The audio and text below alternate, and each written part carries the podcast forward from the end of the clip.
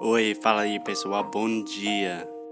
Você está escutando O inglês do inglês do rádio. I am your host, Foster Hodge. This is your daily dose of English.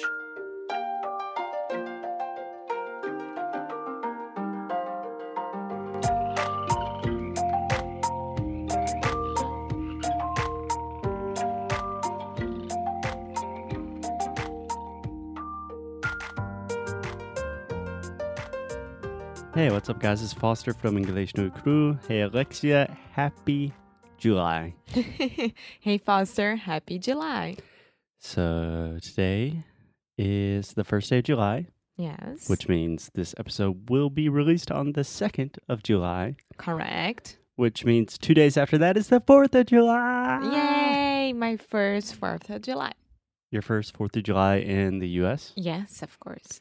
Because I imagine you have experienced the day of 4th of July Yes. in Brazil. Of course, but it's a normal day.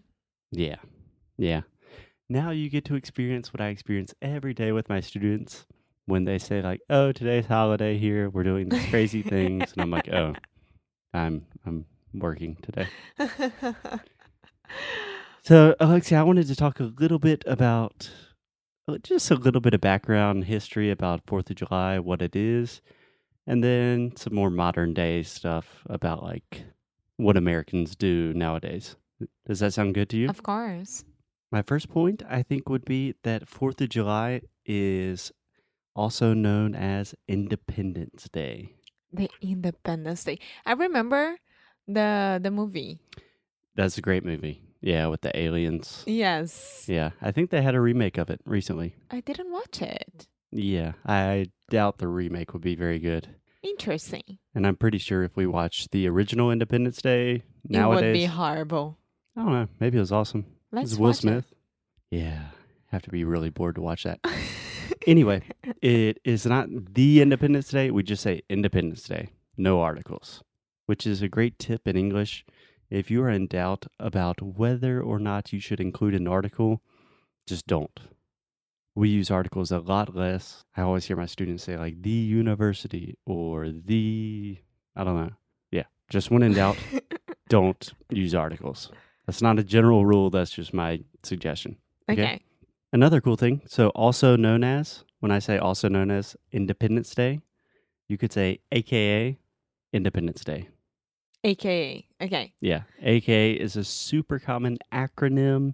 And if you want to learn more about acronyms, you can check out episodes 45 and 46, I believe, where we talk about how to use acronyms in the US and business acronyms. AKA is a, is also known as yes.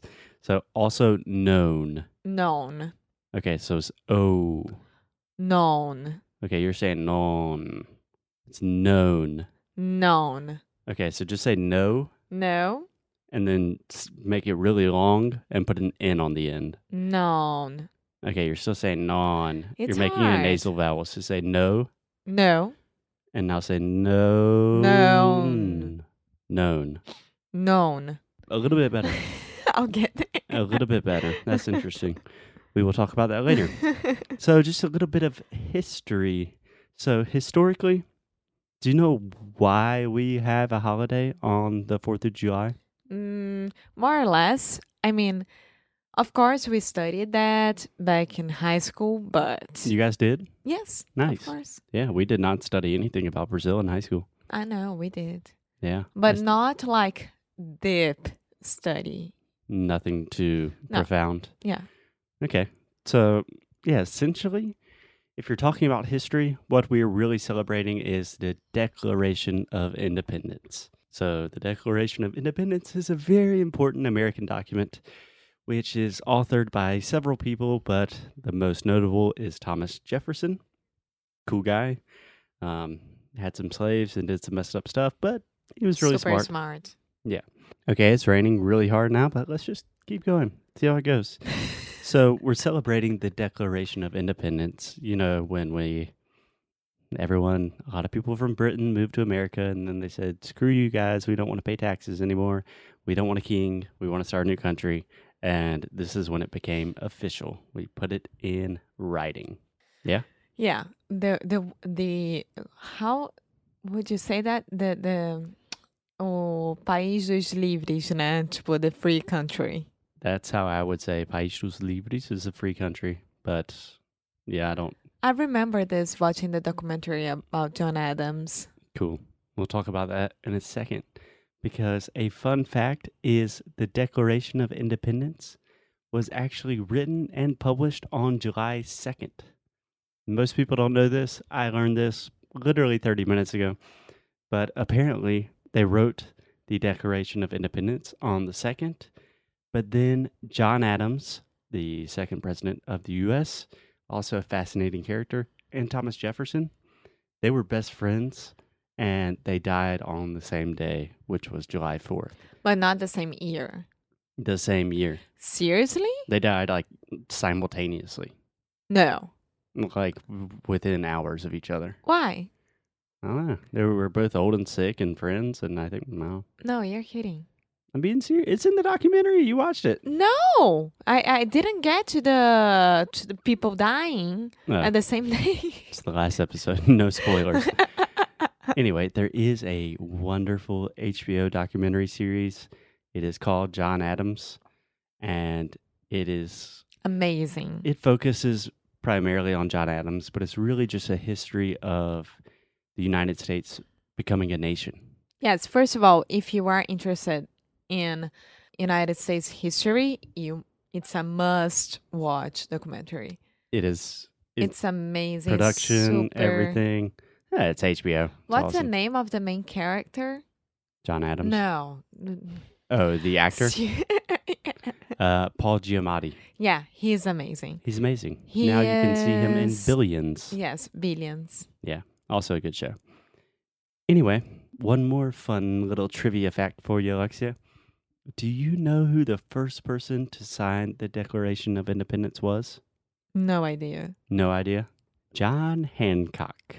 My man, John Hancock. Have you ever heard that name? Yeah. Was he from South Carolina? Uh, I don't think so. No, I'm pretty sure he wasn't. I want to say he was for, from Virginia. Ugh, recording this episode makes me realize I need to brush up on my American history. But he was the first person to sign the Declaration of Independence. And now, nowadays, when we say John Hancock, that is a synonym for signature. So sometimes if you were like filling out an official document, they'll be like, okay, and now I just need your John Hancock right here. You guys are so weird. Yeah, Brazilians are weird too. Don't Não, get me me dá aqui sua started. assinatura. Não me dá aqui o seu Me dá o seu Pedro, Pedro Álvares Álvares Cabral. Cabral. Dom Pedro II. yeah. Yeah, it's kind of weird. It's not super common for people to say that, but if anyone says that, all Americans would know exactly what you're I talking would about. start laughing a lot. It's a good thing to know. Okay, enough history. Let's move to the present day. Alexia, what is your idea of like on July 4th? You've never experienced a true American July 4th. What's like the image in your head that you have? What do we do? Uh, parades Okay.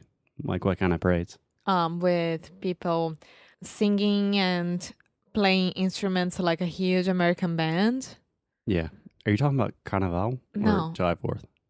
July 4th. and everyone will dra- will wear the the, the country's uh, colors Which Flag. are? um red blue and white Yeah, we say red, white, and blue. no okay but people usually re- uh, you wear red and blue Yeah, but that's a weird thing in English. We always say red, white, and blue. sorry It's okay. em qual que a gente fala sempre verde e amarelo nunca fala amarelo e verde Yeah, I'm sure I say amarelo y verde all the time.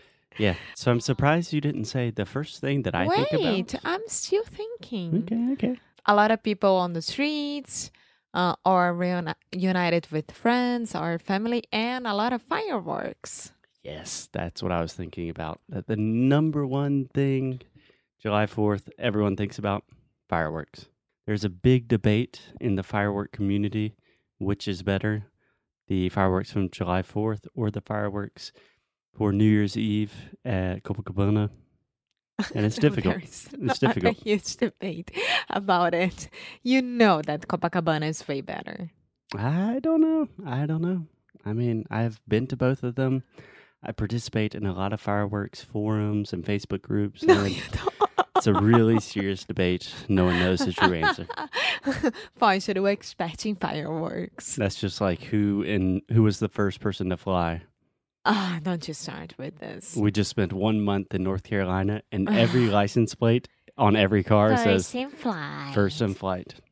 Another debate that we will record an episode about fireworks, parades, anything else you think about. No. Something that I always just consider synonymous with July 4th is cookouts, like cooking out, churrasco. Ah, tá. But c- could be any type of food. Yeah. Just a cookout. Generally, I think hot dogs, cheeseburgers, and barbecue. Cool. Yeah. Cookout. So it would be like churrasco for Yeah. us. Yeah, you can translate shohasku to barbecue or cookout. Interesting. I think cookout is a little more general. It could be anything, and then barbecue is m- a little more specific. But more or less the same thing. But the barbecue from here is way different than ours. Yeah, We need to explain this in another episode another as well. episode. So much material. So, do you want to know one more fun fact that I learned about July 4th researching for this Mhm. episode? Is that a lot of other countries, especially in Europe, are starting to celebrate July 4th. They're stealing our f- July 4th. No, it's cool. They're just stealing it just to get more tourists. Yeah, apparently Portugal has a big July 4th celebration every year. Never heard about it. I didn't either. That's so weird. Yeah, it's cool. I mean, they are celebrating that United States became free, independent. It's so weird. Independent. Independent. Yeah. I mean, like in the US, we celebrate Cinco de Mayo. But I get that Why? because there are a lot of mi- immigrants here. Yeah, but really, Cinco de Mayo has nothing to do with like anything American. It's just a way for Americans to make money selling margaritas.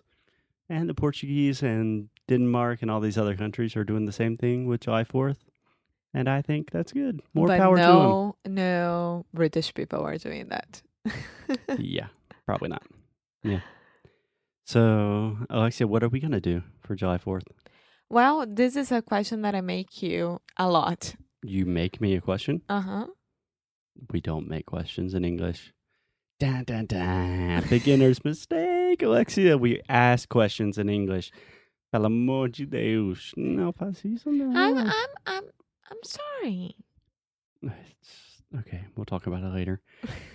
we don't really have any plans because we're exhausted and we're working on the third and the fifth. So maybe we will just go to m- my parents' lake house and see some fireworks on a boat, eat some cheeseburgers, hot dogs. How does that sound? That sounds amazing. Yeah, it's fun. I already have all the clothes to wear on the day, so. Nice. Yeah. I But always but I, but I wanna my face covered with the United States flag, you know. paint an American flag on your face. Yeah. Yeah. Um, Can you do that? And you just leave the eyes out of it. Like you can make my eyes just like the stars from the American flag. I can try. I can't make any promises that it will be good. But I always think like, uh, July 4th, why are we doing this? It's kind of a stupid holiday. And then every July 4th, it's actually a lot of fun. It's cool. It's uh, it's it's important for your country. Yeah, my country. Yes, your country. It's not mine at all. Yeah. So in the next few days, we will have a lot more episodes about different aspects of America. And they should be funny, interesting, and we will keep you on your toes, keep you surprised. Yes. So I will see you tomorrow. I'll see you tomorrow. Bye bye.